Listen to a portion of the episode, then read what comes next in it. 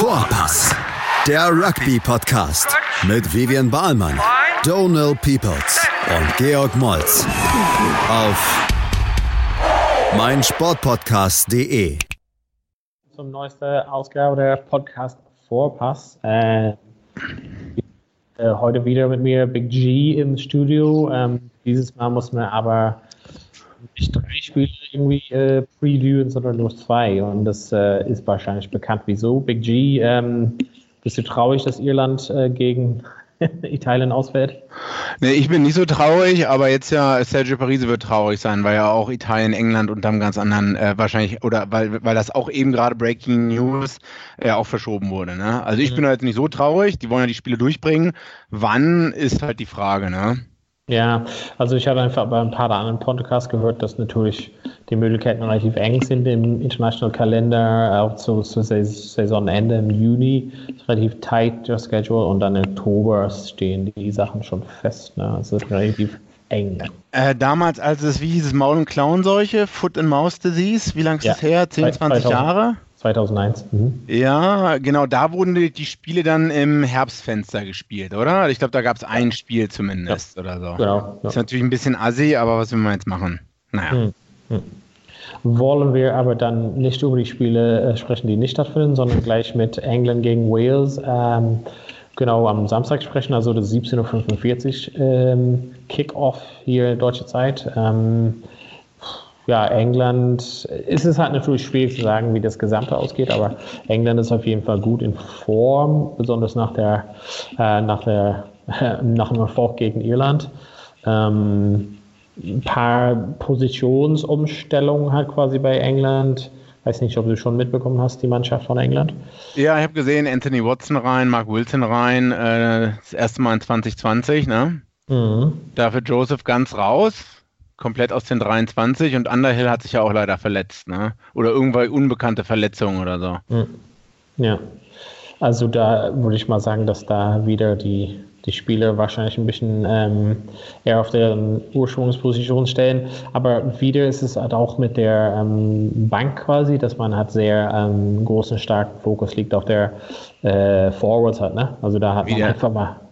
Fünf oder sechs Forwards, glaube ich, oder? Ja, ja, 6-2 quasi, ja. 6-2-Split, ja, da weiß man schon, wo Eddie Jones wieder hin will. Ne? Und ich meine, wir haben ihn vielleicht auch kritisiert im Podcast und lustig gemacht. Ne? Und es gibt auch einige lustige Memes äh, über seine Selektion und so, aber es hat sich bisher ausgezahlt. also zumindest in den letzten zwei Spielen. Naja, also hm, ich meine, natürlich ist es halt, gut, ich habe sozusagen, dass Wales immer so also besonders in den letzten Jahren aber ziemlich stark sind. Also ich habe so, mein, mein Gefühl ist grundsätzlich, dass Wales ein bisschen abgerutscht ist quasi von der von den Highlights bei Gatland. Ähm, ich weiß nicht, ob du das auch so denkst, nach dem Gatland gegangen ist. Das ist schon eine große Aufgabe für Pivak da quasi jetzt, ne? Also Lücke zu fühlen. Ja, die haben halt natürlich immer einen sehr hohen Standard gesetzt. Ne? Das, und halt auch Titelverteidiger. Die letzten zehn Jahre, wie oft haben die gewonnen? Grand Slam und auch Six Nations Titel? Einige Male schon. Ne? Im Vergleich, also im Vergleich zu Schottland oder Irland haben die auch mehr gewonnen, glaube ich, oder? Mm, mehr Championships, ja. Mhm. Ja, auf jeden Fall. Ja, die haben natürlich einen sehr hohen Standard gesetzt. Ne? Und den Standard, ähm, ich meine, von Schottland haben wir nie viel erwartet, ohne das jetzt böse zu meinen. Ähm, aber von Wales hat man halt schon mehr erwartet und den Standard können sie jetzt gerade nicht halten und irgendwie fehlt so ein bisschen, also die Honeymoon, Honeymoon-Periode ist so ein bisschen rüber äh, bei Wales schon. Ne? Neuer Coach drinne, so das erste, zweite Spiel verzeiht man dem noch und so. Ähm, aber irgendwann die, werden die Leute da, glaube ich, auch relativ schnell unzufrieden oder so. Hm. Wie, ähm, wie siehst du quasi hier, es gibt halt das Problem, dass ähm, natürlich Spieler, die quasi nicht in Wales äh, so gesiedelt sind, irgendwie doch trotzdem zurück zu deren Clubmannschaft gehen müssen. Ähm, Fall ist dann quasi von Dan Bigger, muss er quasi für Northampton spielen, hat sich dann verletzt. Ähm, wie, wie, wie werden halt Wales quasi diese Lücke schließen, trotz, also ist er halt fit genug? Ich weiß halt nicht. äh, Dan Bigger wird spielen, der wurde jetzt noch als fit erklärt, ne? Mm. Ja, also ist er wirklich fit oder ist es halt, weil, also wenn du guckst, was für Varianten es halt noch gibt, ist es halt ähm, relativ dünn danach, ne? Ja, genau. Wer ist da Nummer 2 und Nummer 3 hinter dem? Na, Evans wäre halt so, aber natürlich Anscombe wäre halt eigentlich Nummer 1, der ist halt seit 1000 Jahren verletzt. Patchel ist auch verletzt. Also ich meine, gerade so dort in der Verbinderposition sind die ein bisschen eng aufgestellt, ne?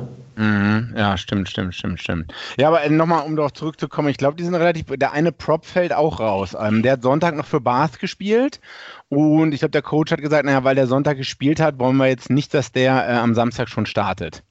Äh, ja, also der... Ist, hm? ist immer so ein ständiges Problem quasi, dieses Natürlich, also Bath ist quasi eine, ich weiß nicht, eine Stunde von so, so Cardiff entfernt, aber nicht, dass du trotzdem irgendwie so wie Welten quasi auseinander, ne, zwischen den beiden.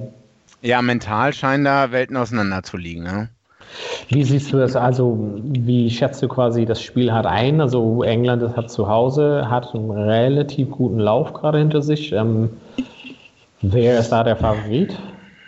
Ja, also ich denke, England ist nach wie vor der Favorit, weil sie zu Hause spielen, weil sie den Lauf haben und weil Wales, wie wir gerade drüber gesprochen haben, äh, einfach nicht den Standard erfüllen kann, den sie jetzt vielleicht die letzten Jahre oder gerade das letzte Jahr ähm, gehalten haben. Mhm. Und so ein bisschen vielleicht auch weit, ne, neuer Trainer, äh, also neuer Haupt Head Coach, ne? Dann verlierst du noch deinen Defensivspezialisten.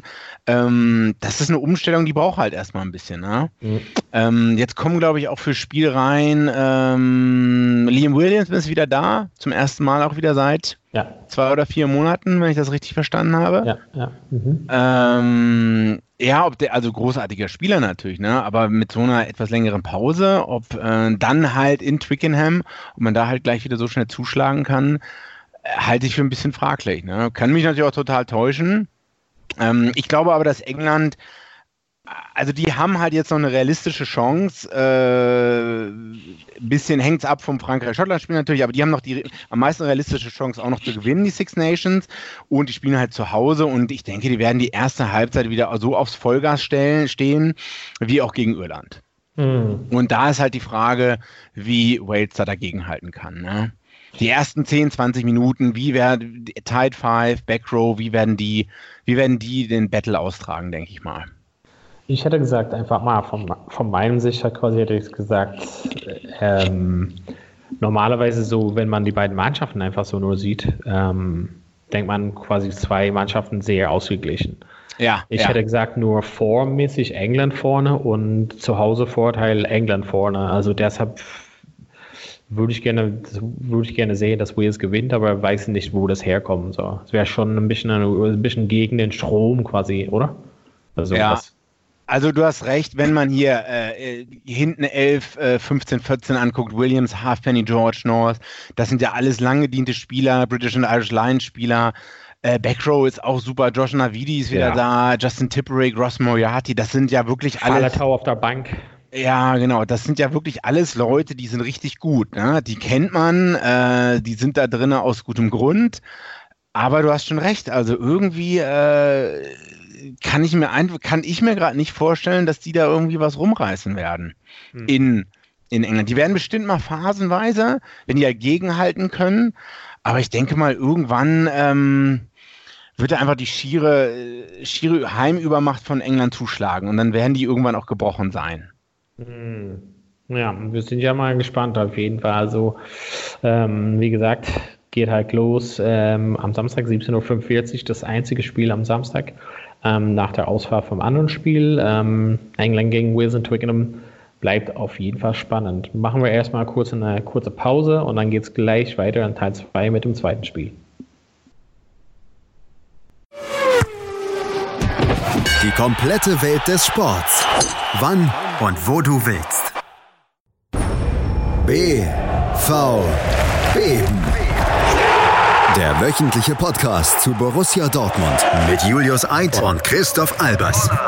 Voller echter Liebe auf meinsportpodcast.de. Ja, herzlich willkommen zurück zum Teil 2 von unserem Podcast Vorpass. Wir haben schon im ersten Teil ähm, darüber gesprochen, also Big G und ich, über England gegen Wales. Wir sind ein bisschen beide der Meinung, dass äh, England einen Heimvorteil ausnutzen wird.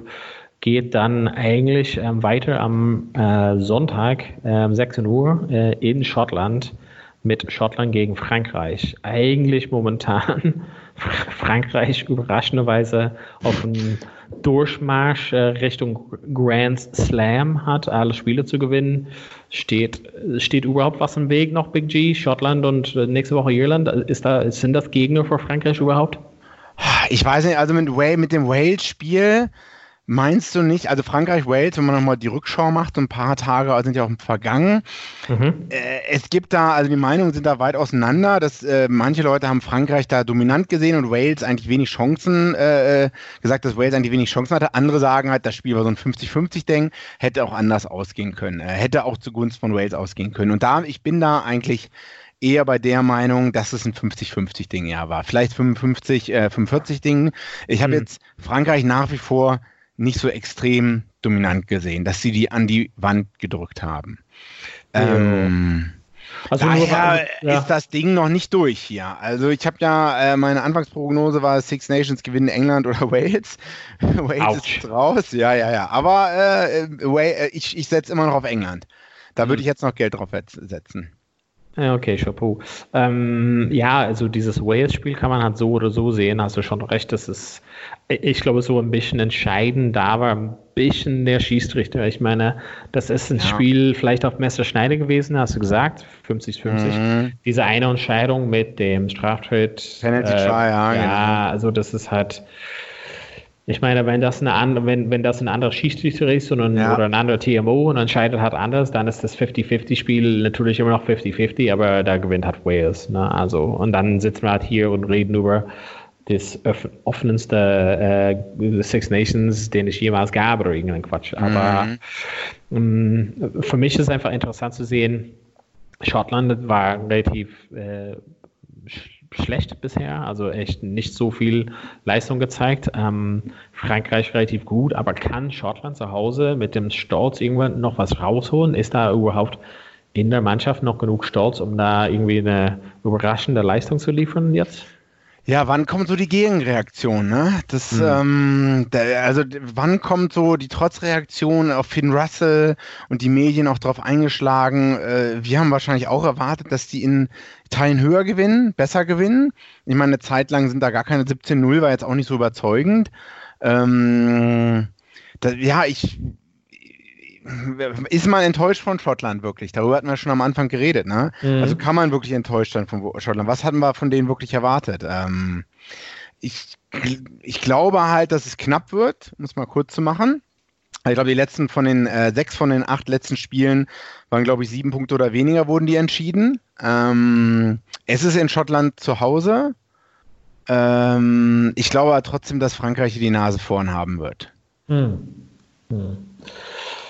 Uff, ja, spannend. Ähm, ja, ich weiß halt nicht, ich kann mich halt noch nicht so entscheiden, ob die Puste also rausgeht bei Frankreich irgendwann. Ähm, ich hätte gerne gesehen, dass, ähm, dass es sich nächstens natürlich einfach ganz normal gelaufen wäre und dass Irland einfach mal äh, Italien komplett platt machen würde und dann wäre es halt auf diesen ja, Kampf der Titanen quasi am letzten Spieltag geben. Das wird halt dieses Jahr äh, leider das nicht geben, also erstmal. Mhm. Ähm, äh, ich, ich habe einfach mal, wenn, wenn ich zurückblicke, denke ich mal, okay, die hat, Frankreich hat England so ein bisschen überrascht, ne? Also, kann halt so mhm. sein. Ähm, Italien braucht man nicht drüber zu sprechen.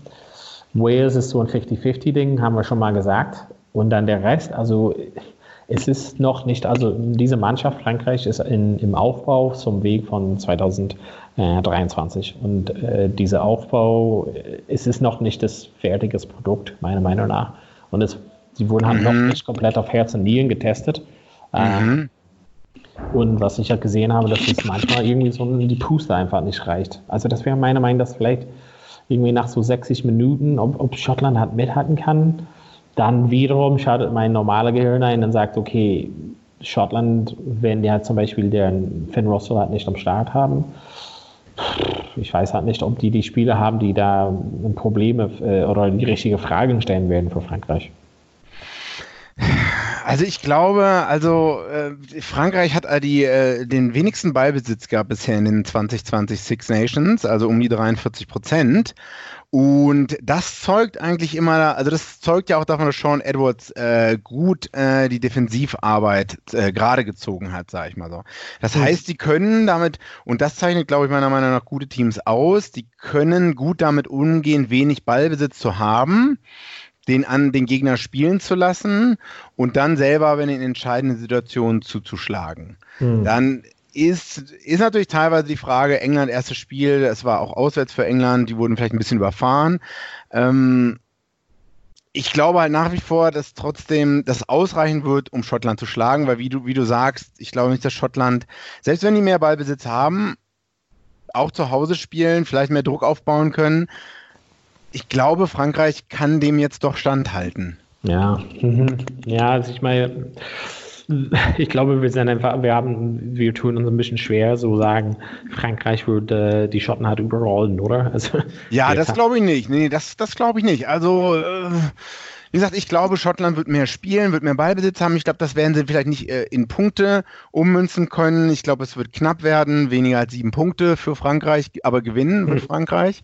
Ja. Ähm, Schottland ist ganz gut, äh, meiste Turnovers im Spiel was ja dann dafür spricht, dass sie dann mehr Ballbesitz haben werden im Spiel, aber es trotzdem nach wie vor nicht verwerten können, weil vielleicht jemand an der 10 fehlt. Die letzten 10, also der, der Flyhalf spielen kann, die letzten 10, 20 Prozent, mhm. ähm, was dem aktuellen Spieler da, äh, wie heißt er nochmal?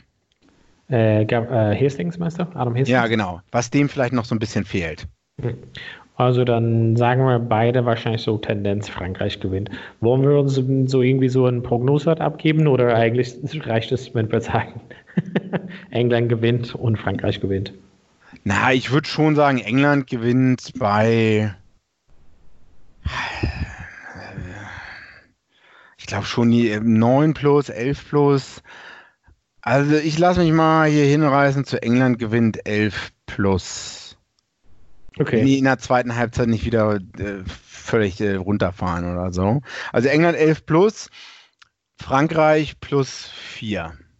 Okay, cool. Ich sage mal bei dem Spiel England, Wales, in England sage ich mal England plus 4 und Frankreich, Schottland.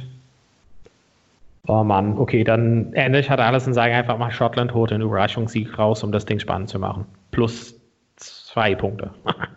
Why not? also dann wären ja, äh, wie wäre denn dann von der Punktzahl? Äh, werden die dann gleich auf, England und Frankreich, oder ist da ein Punkt dazwischen? Puh. Lass uns mal gucken in die Tabelle. Also momentan steht Punktestand äh, 13 Frankreich und äh, England mhm. 9. Dann wären theoretisch, wenn England einfach gewinnt, wäre es halt 4, also wären die gleich auf mit Punkten.